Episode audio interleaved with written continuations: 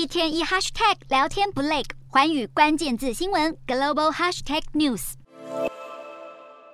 电动车大厂特斯拉，二零一九年时在上海设立了工厂，现在成果有目共睹。传出特斯拉想要把这样的经验复制到加州佛利蒙特的工厂。上海的工厂生产效率惊人，今年以来产量已经达到一百万辆，论产量是全球最大的电动车厂，生产的毛利率也领先同业。今年第三期的营收就创了新高，比去年成长了五十点四趴。相对而言，加州佛利蒙特的工厂年产量六十万，虽然已经是最佳成绩，但马斯克并不满意。他计划从中国引进工程师，复制上海的成功经验。马斯克也想要满足美国政府的通膨削减法案。根据该法案，只要是在美国生产的电动车，就可以获得七千五百美元的补助。目前，福斯、丰田等车厂也都积极的在美国打造生产线。另一方面，根据报道，特斯拉预计在明年底开始量产备受瞩目的新车 Cybertruck。虽然这款车在二零一九年就发表，却进度延宕，目前还没公布这款新车的售价。不过，特斯拉预估 Cybertruck 可以再创造许多业绩。